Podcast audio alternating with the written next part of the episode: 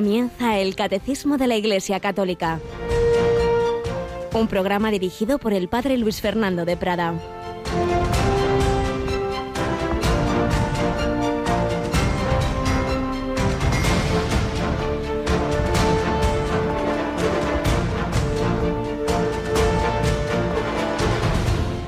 Sión decía, me ha abandonado el Señor, mi dueño me ha olvidado. ¿Puede una madre olvidar al niño que amamanta, no tener compasión del hijo de sus entrañas?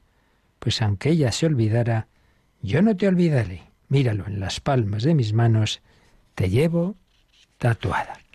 Alabado sean Jesús, María y José. Muy, muy buenos días en este miércoles 17 de marzo. Felicidades a los patricios y patricias, felicidades a Irlanda. Allí están haciendo poco a poco, con muchas dificultades, Radio María. Tenemos una buena amiga que colaboró un tiempo en Radio María, Nuria, eh, y allí pues está trabajando al servicio de la evangelización también en Radio María Irlanda. Los encomendamos a nuestros hermanos de Irlanda. Y hemos escuchado este precioso texto del profeta Isaías. Ayer mismo había una pregunta y es habitual. Bueno, en el Antiguo Testamento, el Dios duro, el Dios justiciero, pues fijaos qué texto, de los más bellos de toda la Biblia. Sión decía, Israel decía, nada, ya el Señor me ha olvidado, ya me ha abandonado, como tantas veces pensamos nosotros, Dios ya me ha dejado de lado. Y responde Dios, pero, pero, pero vamos a ver, ¿puede una madre olvidar al niño de pecho? ¿Puede no tener compasión del hijo de sus entrañas? Pues aunque ella se olvidara, y vemos hoy día que ocurre, la plaga del aborto, etcétera, aunque ella se olvidara, yo no te olvidaré. En las palmas de mis manos te llevo tatuado. Pues eso nos lo dice el Señor a cada uno, que Dios no te olvida, hombre, que lo piensas así, que no te olvida, que te lleva en las palmas de sus manos tatuado, en las llagas. Esto ya no es, no es una metáfora como era en el Antiguo Testamento, es real. Estamos en las llagas de Cristo. Jesús muestra al Padre las llagas y le dice, mira lo que me han costado. Por eso, confianza, confianza en el Señor, que, que nos quiere a todos, que busca nuestro bien. Precisamente esta noche, recuerdo los miércoles, un servidor hace doblete, tenemos el hombre de hoy y Dios.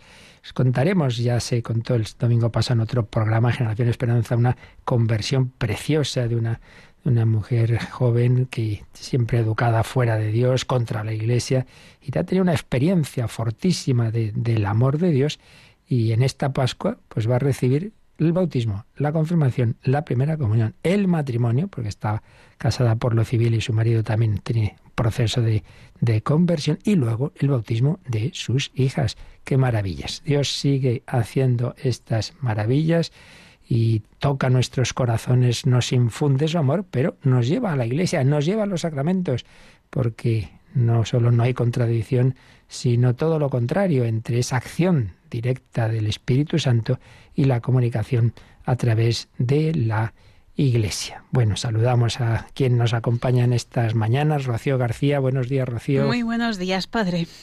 Bueno, pues vamos adelante con a seguir conociendo a esa otra conversión famosa de alguien que ya está beatificado, de Carlos de Foucault. El Señor también tocó su corazón.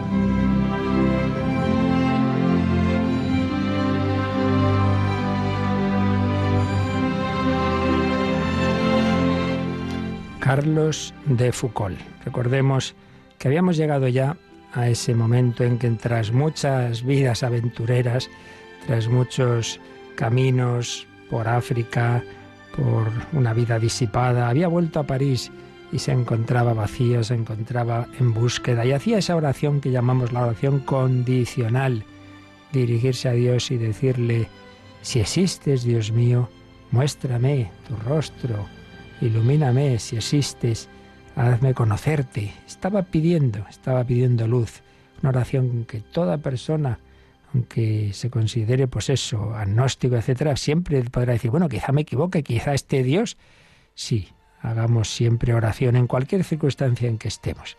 Bien, pues vamos a ver qué ocurrió en octubre de 1886.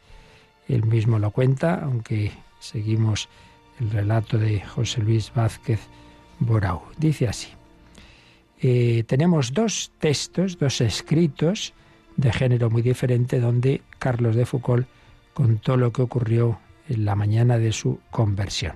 El primer texto es una meditación, unos apuntes sacados de que, que escribió en un retiro que hecho en Nazaret.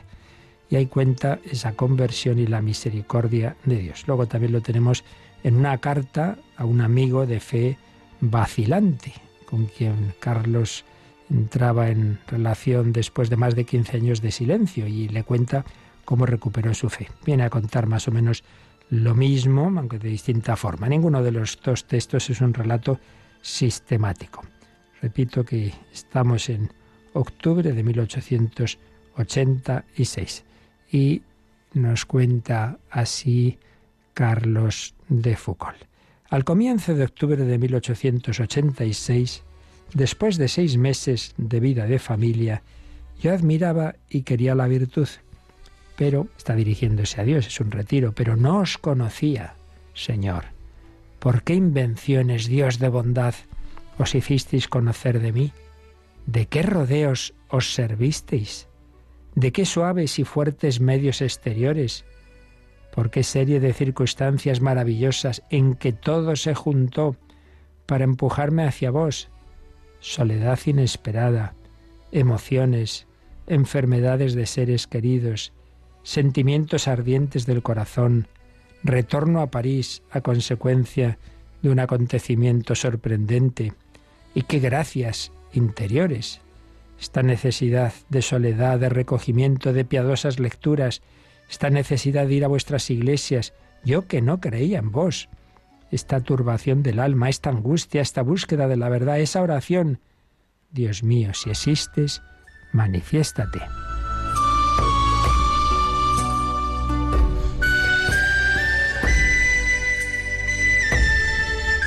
Pues hacemos un comentario, es muy habitual, los conversos cuando miran hacia atrás se dan cuenta de que habían ocurrido antes de ese momento decisivo ya propiamente de la conversión una serie de acontecimientos que en su momento no entendieron y luego ven que, como decía aquí Carlos, fueron circunstancias providenciales con las que Dios fue preparando ese momento. Todo se junta. Circunstancias externas e internas. Externas a veces tristes, enfermedades, muertes, fracasos.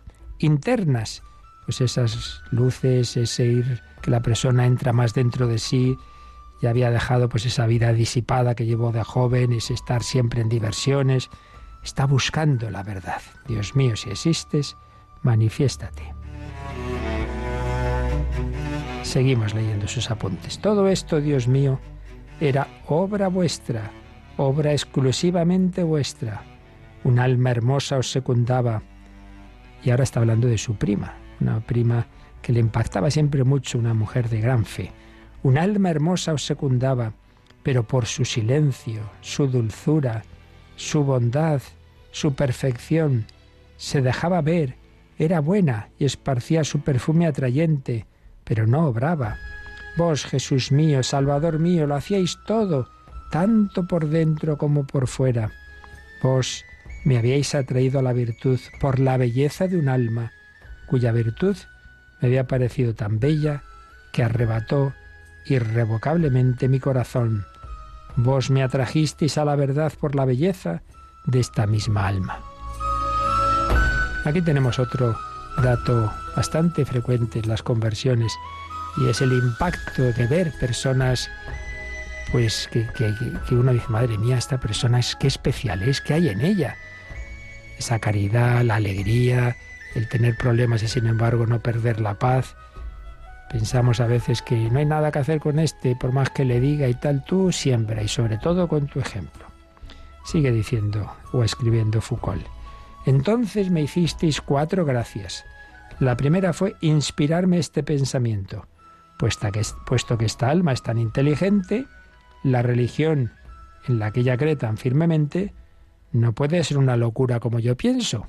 Pues veis, un razonamiento dice, es una persona muy inteligente que piensa y es muy creyente, oye, pues entonces no será tan loca esta religión que yo creía que era cosa de niños. La segunda fue inspirarme este otro pensamiento. Puesto que la religión no es una locura, ¿estará acaso ella, en ella, la verdad? Que no se halla en ninguna otra sobre la tierra ni en ningún sistema filosófico. Estoy buscando la verdad, la busco en todos lados, menos en mi religión. Pensaba que era una locura, pero no debe ser una locura porque mucha gente inteligente, lista y buena como mi prima lo cree firmemente. La tercera, la tercera gracia, fue decirme a mí mismo, bueno, pues estudiemos esta religión yo estaba desde rechazándola y pues voy a conocerla. Tengo un prejuicio, voy a conocer en serio el catolicismo. Tomemos un profesor de religión católica, un sacerdote instruido. Veamos lo que es y sé que creer lo que dice. Muy, muy bien. Gente que conoce todo. Vamos a conocer el hinduismo, no sé Oiga, y usted una casualidad, por casualidad conoce de verdad la doctrina católica. Oh, sí, yo estuve en un colegio. Nada, ni idea. Hombre, pues vamos al extremo oriente y no conocemos lo de casa. La cuarta gracia fue incomparable. Dirigirme para mis lecciones de religión al padre Uvelin, al hacerme entrar en su confesionario uno de los últimos días de octubre, creo que entre el 27 y el 30, no recordaba el día exacto, pero era al finales de octubre de este año, Vos me disteis, Dios mío, todos los bienes. Si hay alegría en el cielo por un pecador que se convierte, la hubo en cuanto me acerqué al confesionario. Día bendito, día de bendición. Vos me pusisteis bajo las alas de este santo, y bajo ellas he seguido. Por su mano me habéis conducido, y ello ha sido gracia sobre gracia. Yo le pedía lecciones de religión, y él me hizo arrodillar y confesarme y me envió a comulgar inmediatamente. Bueno, y es que lo que ocurrió lo detalla un poquito más en la otra carta, pero no vamos a leer porque coincide en buena parte, es que eh, él hablaba, empezó a hablar con ese sacerdote, entonces una mañana fue temprano a la iglesia donde estaba, vio que estaba en el confesionario, se acercó no por confesarse, porque él creía que no tenía fe, sino para decirle, Padre, yo tengo que hablar con usted, es que, es que no tengo fe. Entonces el padre le pregunta dos o tres cosas y, ve que había sido educado, claro, de pequeño en la fe, que estaba bautizado, que había hecho la comunión, y piensa, tiene la luz de Dios para, para discernir que no es que no tenga fe, que tenía fe, pero que estaba tapada por toda la vida de pecado que había llevado, por tantas historias. Entonces dice, aquí lo que hay que hacer es quitar toda la porquería, si no es un tema racional, no, no vas a creer porque te explique muchas cosas, que ya te las explicaré. Lo primero que tienes que hacer es confesarte.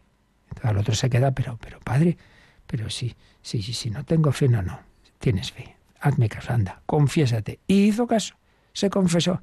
Y ahora vas a comulgar en la misa. Pero padre, que sí, fíjate de mí. Fue confesar, fue comulgar, toda la venda que le tapaba los ojos se le quitó y le vino una profundísima fe en Dios. Y termina la carta en la que también cuenta esta, esta, esta confesión. Dice, fui a verle a su confesionario y le dije que no venía a confesarme porque no tenía fe, pero que deseaba informarme algo sobre la religión católica.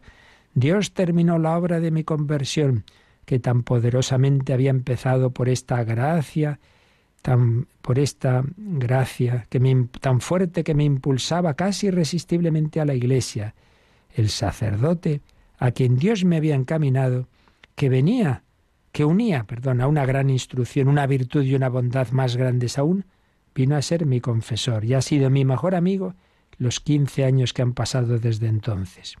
Apenas creí que había Dios, que fue tras esa, esos dos sacramentos, comprendí que no podía menos de vivir solo por Él.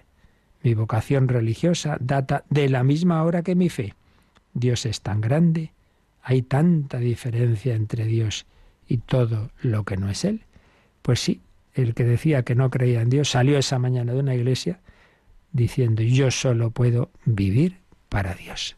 quitada toda esa porquería que tapaba los ojos de su alma con la confesión y habiendo recibido a Jesucristo, no lo hacía desde pequeño, tuvo la luz clarísima, Dios está aquí, Dios me ama, Dios me pide que viva para Él. Y empezó una vida de peregrinación, de buscar cuál era su vocación, pero en cualquier caso, en una vida consagrada, una vida que iremos conociendo. Pues demos gracias al Señor que no abandona a ninguno de sus hijos, que busca a las ovejas perdidas. Seguro que en esta cuaresma, que en esta Pascua habrá otras muchas ovejas perdidas que se encuentren con Él. Pongámoselo fácil, pongamos de nuestra parte. Si eres uno de ellos, puedes hacer esa oración condicional.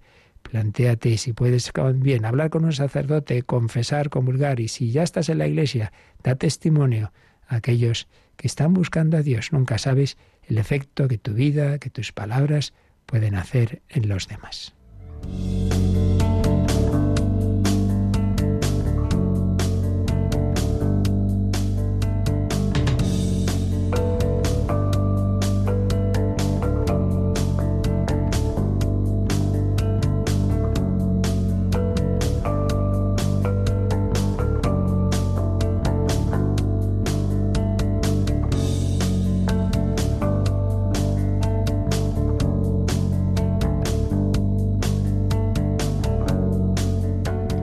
Bueno, pues como veis, por un lado, un proceso de búsqueda, unas circunstancias exteriores, providenciales, unas luces interiores, luego abrirse humildemente a pedir ayuda a un sacerdote y lo decisivo, los sacramentos. Como Maus, como el camino de Maus, aquellos dos discípulos que habían perdido la poca fe que tenían, pues van hablando con ese misterioso caminante, les ilumina desde la palabra de Dios, abren sus corazones y ya al final quédate con nosotros y Jesús partió el pan, un signo de la Eucaristía.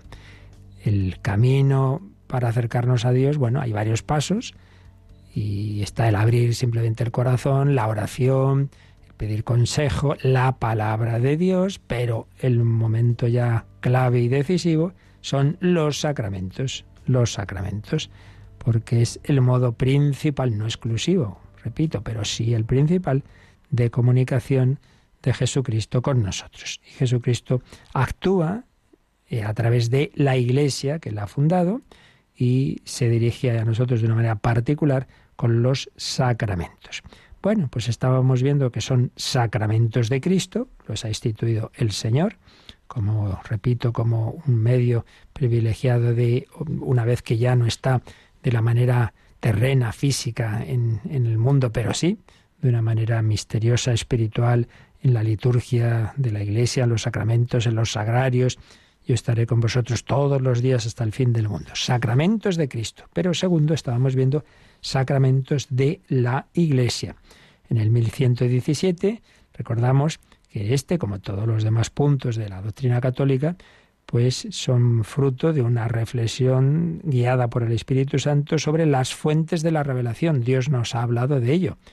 Una revelación que culmina en Cristo, cuya vida y doctrina ha sido testimoniada por los apóstoles y por sus colaboradores, que empiezan a anunciar, a predicar, a celebrar, y eso es lo que llamamos la tradición, la liturgia, y luego también buena parte de todo eso que se predica y que se enseña se pone por escrito y forma el Nuevo Testamento, que unido al Antiguo pues es la Biblia, y en ese proceso de reflexión sobre lo recibido, sobre las enseñanzas de Cristo a lo largo de los siglos, en esa iglesia a la que Jesús ha prometido la asistencia del Espíritu Santo para llevarla a la verdad completa, y con esa asistencia para que el magisterio de la iglesia sea, tenga esa capacidad de interpretar correctamente lo que el Señor nos ha enseñado, ese magisterio poco a poco ha ido precisando en efecto pues esa, ese regalo que Jesucristo nos había hecho. Es lo que veíamos en el 1117.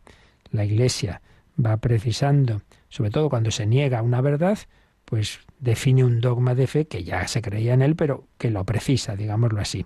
Cuando hubo dudas de qué libros eran inspirados o no, precisa lo que llamamos el canon de la Sagrada Escritura. Estos libros son canónicos, son inspirados, son fiables y estos no.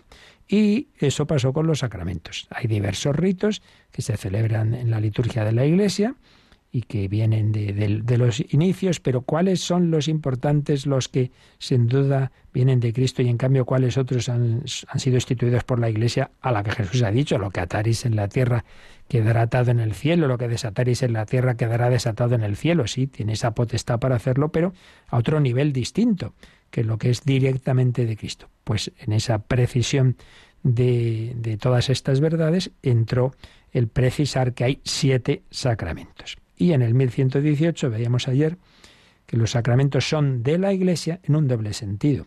Sentido de que existen por ella y para ella. Por ella, en el sentido de que Cristo actúa a través de la Iglesia. Por la Iglesia es Jesucristo quien actúa. Eh, a través de esa iglesia, pues se dirige a cada uno de nosotros, como se dirigió a Carlos de Foucault a través de la iglesia, a través del padre Ubelín pero también existen para la Iglesia, en el sentido de que dan a luz a la Iglesia. La Iglesia ha nacido de los sacramentos, porque ¿cómo entramos en la Iglesia? Por el bautismo. O sea, primero Jesús ha instituido los sacramentos, simbolizados en esa sangre y agua que brotan de su costado, y ahí nacemos, en ese corazón de Cristo, y en esa efusión del Espíritu Santo de Pentecostés, un espíritu que Jesús resucitado a la derecha del Padre envía a la Iglesia. Sacramentos que son de la Iglesia, existen por la Iglesia y para la Iglesia. Bueno, pues ya estamos aquí, en la Iglesia, formamos ese cuerpo místico. Y entonces los siguientes números de este apartado de sacramentos de la Iglesia nos van a hablar ya no tanto de los orígenes, sino ahora esto cómo funciona, digámoslo así, eh, en la Iglesia. Esto es aquí pues un poco como una especie de, de asamblea eh, así sin ningún tipo de estructura. No, no. El Señor ha formado una iglesia ordenada y con, con, una jerarquía. Bueno, de esto es lo que nos van a hablar los siguientes números, comenzando por el 1119. Leemos este número del Catecismo, Rocío. Formando con Cristo cabeza como única persona mística, la Iglesia actúa en los sacramentos como comunidad sacerdotal, orgánicamente estructurada Gracias al bautismo y la confirmación, el pueblo sacerdotal se hace apto para celebrar la liturgia. Por otra parte, algunos fieles que han recibido el sacramento del orden están instituidos en nombre de Cristo para ser los pastores de la Iglesia con la palabra y la gracia de Dios. Bueno, pues aquí se nos dan unas claves muy, muy bellas y muy profundas para entender qué es la Iglesia. En primer lugar, lo fundamental siempre es lo mismo, que, que hay que ir al trasfondo lo que no vemos, el misterio. El misterio es que formamos una única persona mística. Es una expresión que coge aquí el catecismo de una encíclica que escribió el Papa Pío XII, la encíclica sobre el cuerpo místico, Mystici Corporis. Eso es lo clave. Recordemos, hemos dicho muchas veces ya, que el sentido amplio de la palabra sacramento no son solo los siete sacramentos, sino esa realidad cercana, humana, visible, sensible, eh, que hay algo que vemos y sentimos, pero que lo principal es que eso nos, detrás de eso hay algo que no vemos. He dicho más de una vez así en broma la expresión aquí hay no gato encerrado, sino paloma encerrada. El Espíritu Santo está ahí, Cristo está ahí. Pues bien, nosotros vemos estas iglesias de, piedra, vemos a ese sacerdote, vemos a ese que hace la lectura, vemos a, en fin, todas las personas vemos el pan, el vino, el agua, eso es lo que vemos. Pero lo importante es que detrás está Jesucristo y unidos a Él por el bautismo formamos con Él como una especie de una única persona mística, el cuerpo místico. Pero sabiendo que no es un cuerpo indiferenciado, sino que como todo cuerpo sano, pues tiene una cabeza, tiene unos miembros, tiene un corazón, etcétera es el cuerpo místico de Cristo, unidos a la cabeza, unidos entre nosotros, pero cada uno en su puesto, cada uno con una misión. Entonces, primera afirmación, que aquí hay una realidad misteriosa, profunda, Cristo, ese Cristo con el que se encontró, al que experimentó, al que sintió Carlos de Foucault, de manera que ya no pudo más que vivir para él, pero se encontró con ese Cristo invisible a través del Padre Uvel invisible y a través de esa confesión y de esa Eucaristía, formando con Cristo cabeza como una única persona mística, La Iglesia actúa en los sacramentos como comunidad sacerdotal orgánicamente estructurada. Son dos expresiones tomadas, como en tantos otros casos, de la Constitución Lumen Gentium del Concilio Vaticano II. Comunidad sacerdotal, por un lado, y luego orgánicamente estructurada. Comunidad sacerdotal, pues sí, porque hay que recordar, y luego lo iremos detallando, que la palabra sacerdocio tiene dos, dos acepciones, dos sentidos. Lo que llamamos el sacerdocio común de los fieles. Todo cristiano es sacerdote en ese sentido. Cuando somos bautizados, al niño o al adulto que se bautiza, hay un rito en donde se hace alusión eh, con el, eh, ungiéndolo con el santo crisma a que queda incorporado a Cristo sacerdote, profeta y rey. Todo cristiano es sacerdote, profeta y rey. Ah, sí, pues sí. Sacerdote porque lo principal del sacerdocio eh, tradicional y judío, y en este sentido también heredado de otra manera, pero heredado en el cristianismo, es ofrecer, ofrecer el sacrificio. Pasa que ya ahora no ofrecemos corderitos ni toros, sino ofrecemos nuestra propia vida, ofrecimiento de obras, obras oraciones, sufrimientos, alegrías, ofrecer mi vida. Bueno, pues el momento principal para hacerlo es el ofertorio de la misa ofrécete. Entonces tú ahí, por eso se, hace esa, como se puede hacer ese símbolo de llevar las ofrendas. Es como decir, bueno, llevo el pan y vino, pero me llevo a mí mismo. Entonces, como sacerdote estás llamado a orar, orar a Dios. Estás llamado a ofrecer tu vida, estás llamado a ofrecer a los demás en tu corazón. Te ofrezco a mis hijos, te ofrezco, te lo pongo en tus manos. Comunidad sacerdotal, eres sacerdote, profeta. El profeta no es necesariamente el que anuncia el futuro. A veces lo hemos reducido a eso, ¿no? El profeta Isaías, Jeremías, quiere decir el que habla en nombre de Dios. Pues tú estás llamado a ser profeta también, a hablar, a dar una palabra, pues como esas palabras que recibía Carlos de Fugola, en primer lugar con la vida, el testimonio de la vida, que es lo principal, pero también pues una palabra que, una persona le decía, su prima le diría, aconsejaría, venga, vete a conocer un sacerdote, y hay uno muy bueno en tal iglesia, le llevó allí a conocer al padre Ubelín. Sacerdote, profeta y rey, porque estás llamado a reinar en ti mismo, es decir, a no dejar que tu persona te, te dejes llevar sin más de las apetencias, de los instintos, de lo que dice todo el mundo, sino que seas dueño de ti mismo y para ello Cristo tiene que ser dueño de ti, claro, en tu mente por la fe, en tu, en tu corazón, en tu, en tu voluntad, en tu memoria por la esperanza y la caridad. Sacerdote, profeta y rey. Por un lado, por tanto, todos somos sacerdotes. La Iglesia tenemos todos ese sacerdocio común de los fieles. Pero por otro lado dice una comunidad sacerdotal orgánicamente estructurada, porque luego hay otro sentido de la palabra sacerdote, que es el sacerdocio ministerial. Por eso mm, sigue diciendo este número.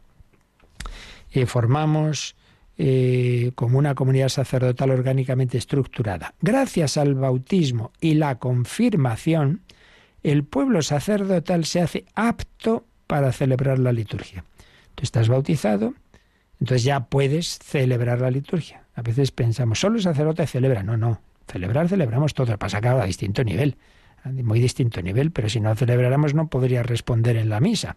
Entonces, una vez que ya estás bautizado, ya eres parte de esa asamblea, de ese pueblo sacerdotal, y, y, si estás confirmado, especialmente estás también enviado a dar testimonio. La confirmación completa, digamos, y profundiza el bautismo y le da una dimensión ya no simplemente de ser miembro de la Iglesia, hijo de Dios, sino llamado a testimoniarlo. Bien, bautismo y confirmación hace apto al pueblo sacerdotal en el sentido amplio de la palabra para celebrar la liturgia. Pero por otra parte, algunos fieles que han recibido el sacramento del orden están instituidos en nombre de Cristo para ser los pastores de la Iglesia con la palabra y la gracia de Dios. Entonces aquí ya hace alusión a, la segunda acepción de la palabra sacerdote o sacerdocio. Y ya se refiere al, orden sacerdotal en el sentido que ya no simplemente, pues como todo cristiano, ofrezco mi vida, mi palabra, etcétera, sino que me, Cristo me ha querido incorporar de una manera especial a ser instrumento suyo, especialmente para a través de los sacramentos tras ser instrumento de la gracia de Dios. Entonces Cristo perdona, pero perdona a través del sacerdote.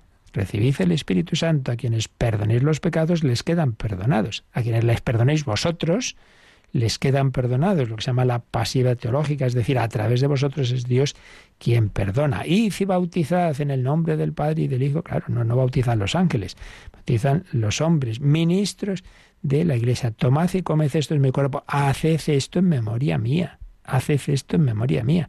Ahí ya hay una palabra que se dirige solo a los apóstoles, solo a los apóstoles y sus sucesores y colaboradores, etc.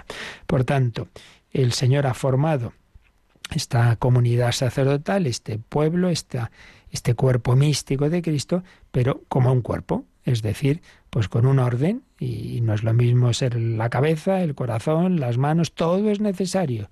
Y cada uno donde Dios lo ha puesto, esa es, esa es su, su vocación a la santidad, ese es su camino, pero cada uno en su puesto. Por ello, comunidad orgánicamente estructurada en la que pues nos encontramos con Cristo, pues Carlos de Foucault se encontró con Cristo en su prima, mm, bautizada, confirmada, testigo de Cristo, pero su prima no le podía confesar. Su prima le llevó al sacerdote que con el que realmente es con quien Carlos se confesó y fue ya su director espiritual toda su vida. Qué maravilla. Es la Iglesia, la Iglesia universal, como eh, canta a, la, a la Jerusalén celeste, cantaba el gran músico palestrina. Nos quedamos un poquito dando gracias al Señor de que a través de la Iglesia, pues es Él realmente quien nos da su luz, quien nos da su gracia.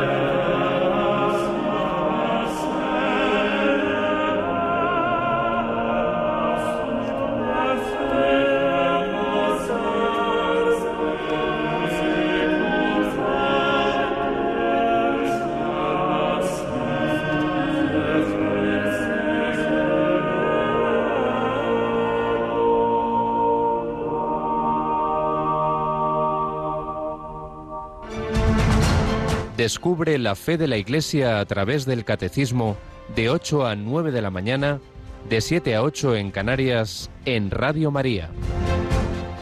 La fe de la Iglesia, este número 1119, nos ha recordado que somos miembros del cuerpo místico que tiene a Cristo por cabeza y nos sugiere que recordemos que ya habla cuando hablamos de Jesucristo, pues salió esto de Cristo cabeza en el 792. Vamos a leer ese número que en su día explicamos, pero lo releemos un momentito.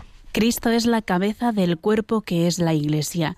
Es el principio de la creación y de la redención.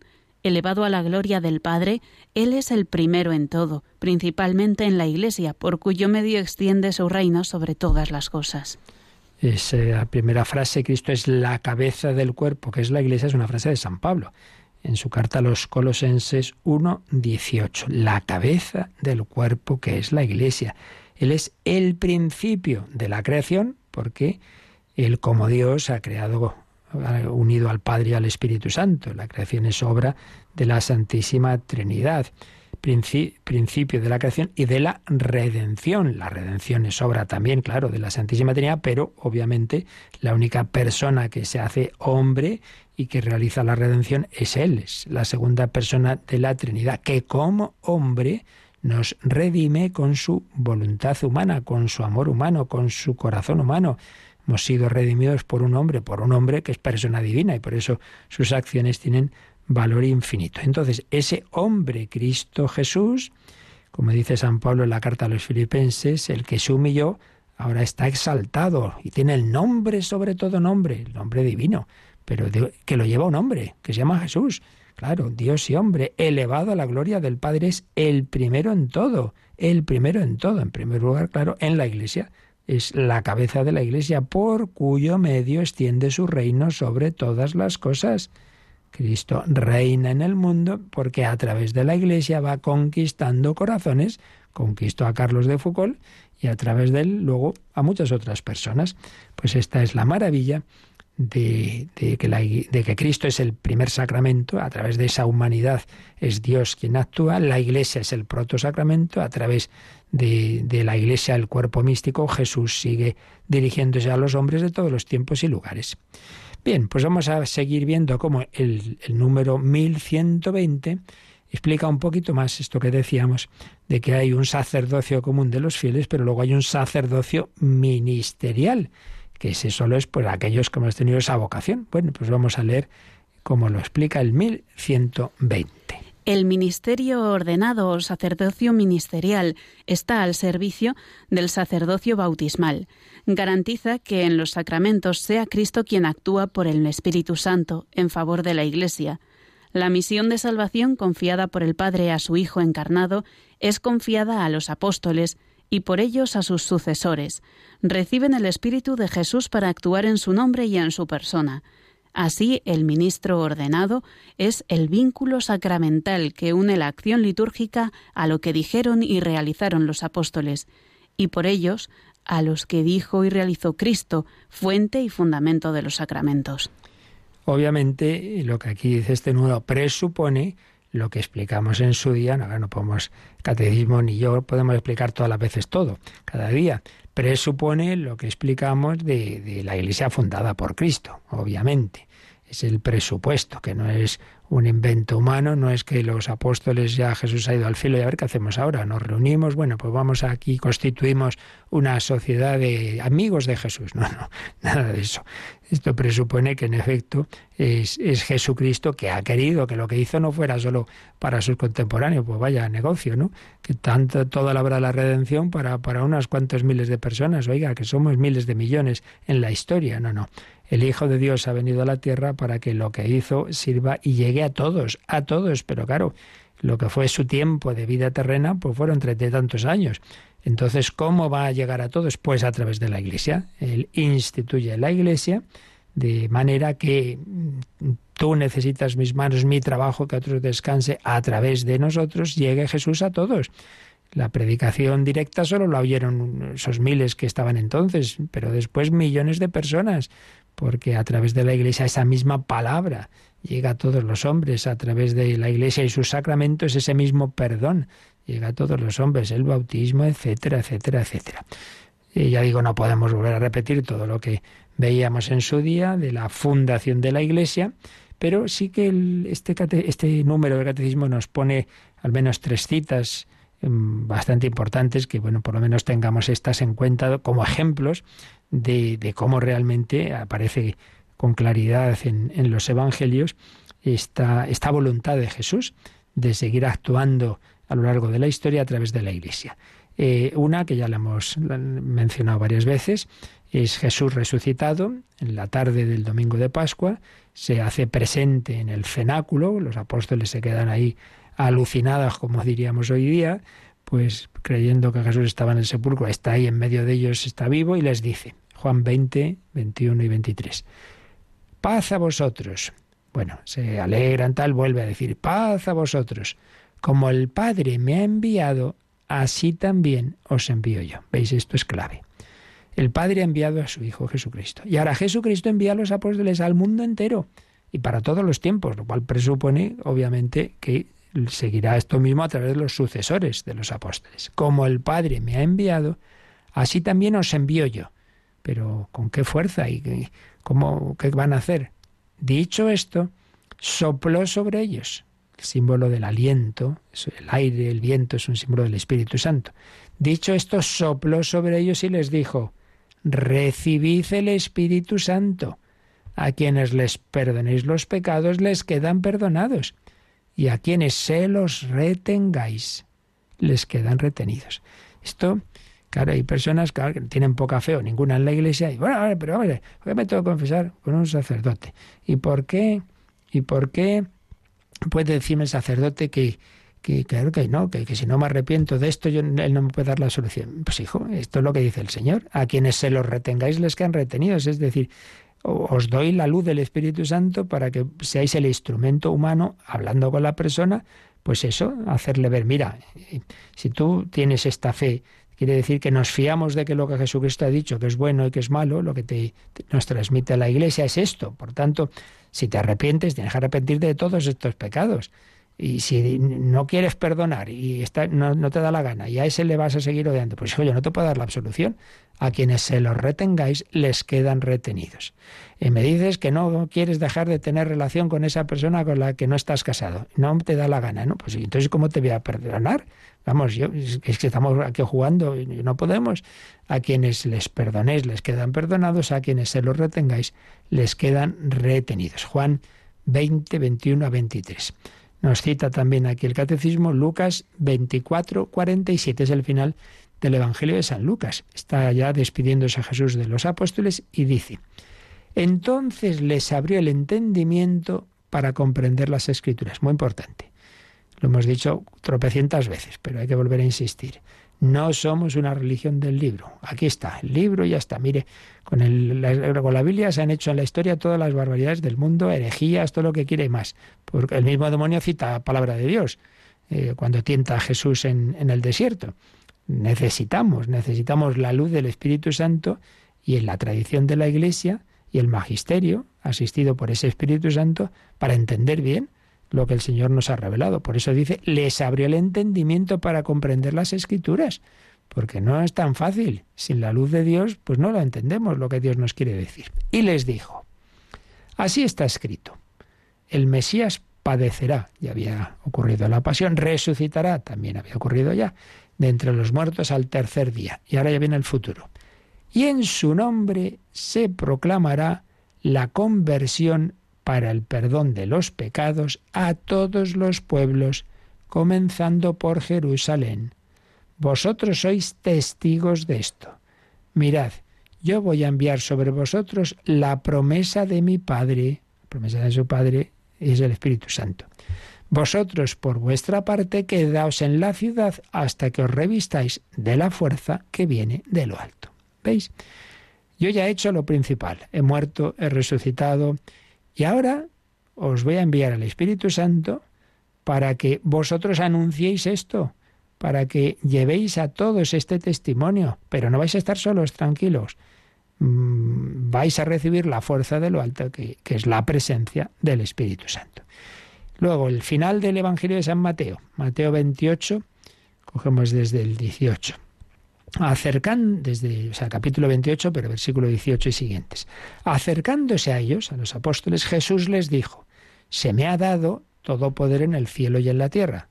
Ahí habla el hombre Cristo Jesús que ha recibido del Padre, por eso dice se me ha dado, el Padre me ha dado como hombre todo poder en el cielo y en la tierra, que como Dios lo comparte con el Padre, claro, se me ha dado todo poder en el cielo y en la tierra. Id, pues, y haced discípulos a todos los pueblos. Esto no es para el club de los que estaban allí. A todos los pueblos, bautizándolos, primer sacramento, en el nombre del Padre y del Hijo y del Espíritu Santo, es decir, consagrándolos al Padre, al Hijo y al Espíritu Santo, es lo que viene a significar esto. Que por cierto, eh, dicen los expertos, cómo se ve que esto es del Espíritu Santo, porque qué, qué profundidad decir, bautizándolos en el nombre en singular del Padre y del Hijo y del Espíritu Santo. Es la Trinidad, porque el nombre, un solo Dios, pero Padre, Hijo y Espíritu Santo. Bueno, pero ahora vamos a esto. Bautizándolos al Padre, al Hijo y al Espíritu Santo, consagrándolos, enseñándoles a guardar todo lo que os he mandado. Y sabed que yo estoy con vosotros todos los días hasta el final de los tiempos. No era para esa generación, para toda la historia. Yo estoy con vosotros todos los días hasta el fin de los tiempos. Cristo está en la Iglesia, actúa a través de los apóstoles y sus colaboradores y sus sucesores hasta el final de los tiempos. Tres textos del Nuevo Testamento, ambos, los tres, perdón, de, del final de, de, los Evangelios. Podríamos añadir, obviamente, ya lo mencioné antes, la institución de la Eucaristía. Haced esto en memoria mía. Tomad, comed, tomad, esto hacedlo vosotros en memoria mía. Cristo está instituyendo eh, a los ministros de la Iglesia. Pero bueno, vamos a dejarlo aquí, lo seguiremos explicando mañana si Dios quiere, porque teníamos pendientes muchas consultas y para que nos dé un poquito más de tiempo, pues las que podamos y ya seguimos mañana. Pero hoy nos quedamos con esto, que esta maravilla de que la Iglesia es el cuerpo místico de Cristo, Cristo es la cabeza, nosotros los miembros, pero todo esto está bien organizado. Todos hemos recibido por el bautismo esa capacidad de celebrar la liturgia, de ser sacerdotes, profetas y reyes, pero algunos hemos recibido una vocación especial de hacerlo en nombre de Cristo cabeza, con una capacitación especial que Él nos ha dado pues para hacer presente la Eucaristía, el perdón de los pecados, etcétera. Seguiremos mañana, si Dios quiere, con esta explicación y ahora tenemos momento de reflexión y de consultas, como siempre nos recuerdan. Participa en el programa con tus preguntas y dudas. Llama al 91005-9419. 91005-9419. Puedes escribir un mail a catecismo o escribirnos un mensaje al teléfono de WhatsApp 668 594 383 668 594 383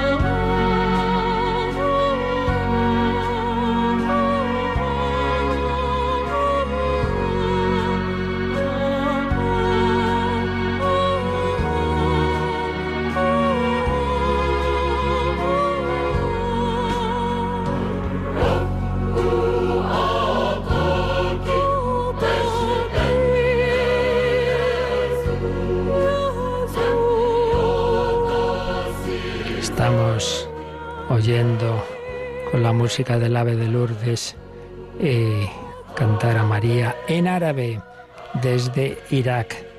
Hace poco un precioso viaje del Santo Padre Francisco. Pues un ejemplo de cómo el Evangelio es para el mundo entero, pero lo lleva la Iglesia. Cristo a través de la Iglesia y con la ayuda de María en ese cuerpo místico. Si Cristo es la cabeza, María tiene un papel fundamental. Podríamos decir que de la cabeza baja la gracia al cuerpo a través del cuello, que es María, medianera de todas las gracias. Bueno, tenemos acumulación, a veces no hay preguntas y a veces hay muchísimas. Vamos por orden de las que tenemos, lo que dé tiempo hoy, mañana seguiremos. Por un lado, ayer mencionábamos que amén, amén, amén, eh, significa eh, así es, es, esto es la verdad. El texto, los textos del Evangelio, donde aparece esta expresión de la lengua propia de Jesús, eh, viene a ser decir esto, en verdad os digo, o en verdad, en verdad os digo, os aseguro. Es decir, la, la, esto es verdad. Entonces preguntaba una persona, bueno, pues yo siempre he oído que amén es así sea, hace bien en preguntar. Entonces, ¿cómo que tiene que ver una cosa con otra? Pues, pues mira, es esto lo que significa. Eh, esto es así, esto es verdad. Entonces, el sentido directo cuando nosotros nos dan la comunión y nos muestran a Jesús y nos dicen el cuerpo de Cristo y tú respondes amén, es lo creo, así es, así es, es verdad, es verdad, porque si tú no creyeras que es el cuerpo de Cristo no podrías comulgar. Si pensaras que meramente es pan, entonces para comulgar hay que tener fe, eso está claro. aunque eso que decíamos antes, Carlos Foucault pensaba que no tenía fe y por eso pensaba que no tenía que comulgar el padre Ubelín le hizo ver que sí tenía fe suficiente para comulgar. Entonces, primer sentido de aménes es verdad. Así es, lo creo, lo creo. Termina la oración del sacerdote y tú dices amén, es decir, sí, sí, sí, me uno a eso, lo creo.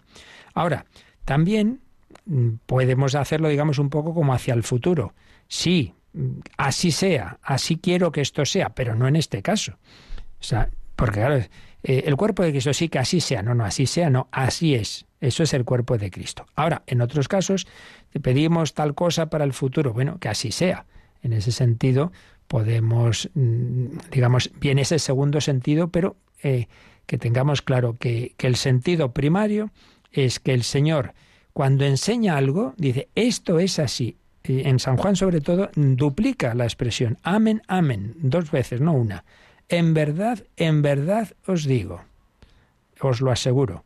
Entonces, en nuestro caso es, lo creo, lo creo, lo dice el Señor, así es, así es, y de cara al futuro, pues así sea, pero eso ya es un sentido derivado, ¿de acuerdo?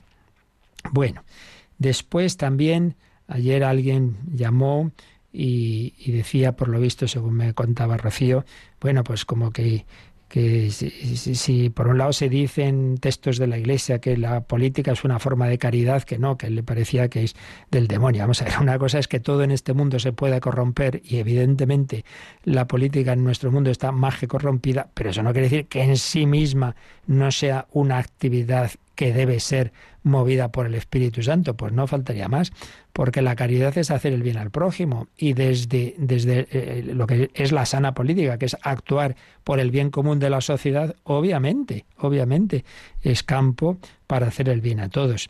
Así que en ese sentido, y por eso Juan Pablo II, por ejemplo, cuando el jubileo de del año 2000 iba recibiendo todo tipo de profesiones y hubo jubileo de los políticos y proclamó a Santo Tomás Moro patrono de los políticos. Hombre, también hay políticos santos y buenos y que luchan por el bien y que se juegan la vida y de hecho algunos los matan. Países, por ejemplo, eh, de radicalismo islámico en que han, en que han eh, habido pues quienes han defendido a los cristianos, etcétera, pues eh, pues eso, han matado, sabemos, ¿no? Ha habido casos de, en, que, en que han sido asesinados.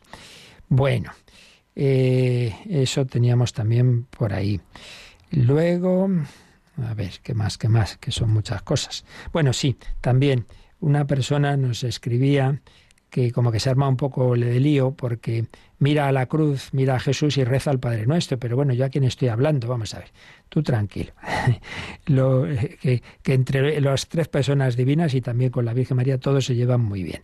Entonces es verdad que el Padre Nuestro se dirige al Padre, claro, Padre Nuestro, a Dios Padre. Luego en cambio hay oraciones directamente a Jesús, alma de Cristo, santifícame, cuerpo de Cristo, sálvame, Señor mío Jesucristo, obviamente, eh, y oraciones al Espíritu Santo pero que no hay que armarse líos, porque eh, que el Señor ya entiende, ¿no? Pues eh, Jesús dice, quien me ve a mí ha, visto al Padre, es decir, que, distinguimos las personas, pero mm, Cristo es camino para el Padre. Entonces, eh, ciertamente, mirando a Jesús, por lo propio es hacer oraciones directamente a Jesús, pero también ya Jesús dirige, reza con nosotros el Padre nuestro, si quieres, al Padre. Es decir, que nos escribía esto Juan Manuel de Murcia, que, que, no hay que tener en esto armarse ningún lío, porque lo importante es eso, que estemos en ese diálogo, en esa comunicación con el Señor.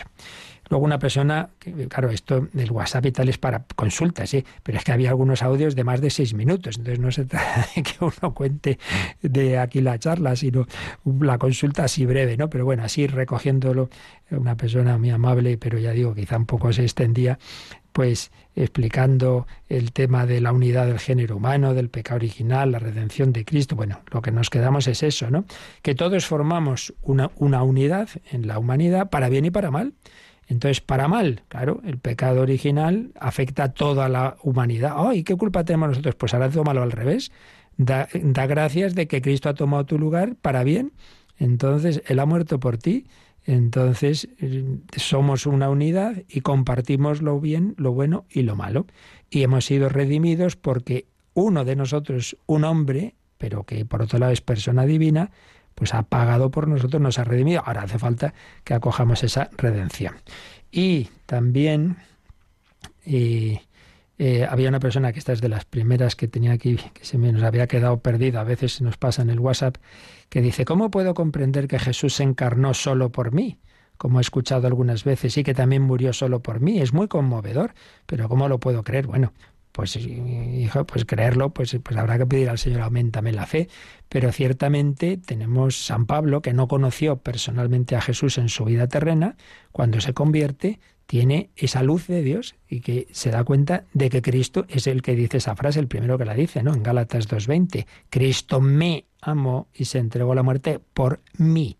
Entonces, el entenderlo, ¿no? Como todas las cosas de, fe, pues nos superan, ¿no? Pero no es tan difícil, hay que entender que hay que pensar y creer que, que, que Dios ama a cada uno en particular, que no nos ve como números ahí de una masa.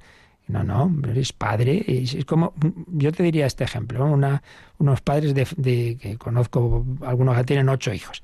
Ah, pues ya como a todos da igual nombre, ¿no? Con cada uno una relación personal, particular, un amor a cada uno en particular. Bueno, pues así es Dios con cada uno y así Jesucristo por cada uno de nosotros. Y esto se, se hace concreto, por ejemplo, bueno, de la manera más clara, en la comunión. Tu comunión, Jesús te va a ti. Tu comunión es distinta del otro. Y si estás solo en misa, a mí a veces me ha pasado estar con una sola persona, bastantes veces, bueno, no digo muchas, pero unas cuantas, y lo digo eso, mira, solo por ti y por mí Jesús baja al altar. Por tanto, por ahí va la cosa. Bueno, pues nos quedan más, así que seguiremos mañana, que ya digo, de vez en cuando se acumulan las consultas. Lo dejamos y os recuerdo que a la noche en El Hombre de Dios tenemos un último programa dedicado al pecado, al vicio de la gula, pero con un testimonio muy bonito de conversión. La bendición de Dios Todopoderoso, Padre, Hijo y Espíritu Santo, descienda sobre vosotros. Alabado sea Jesucristo.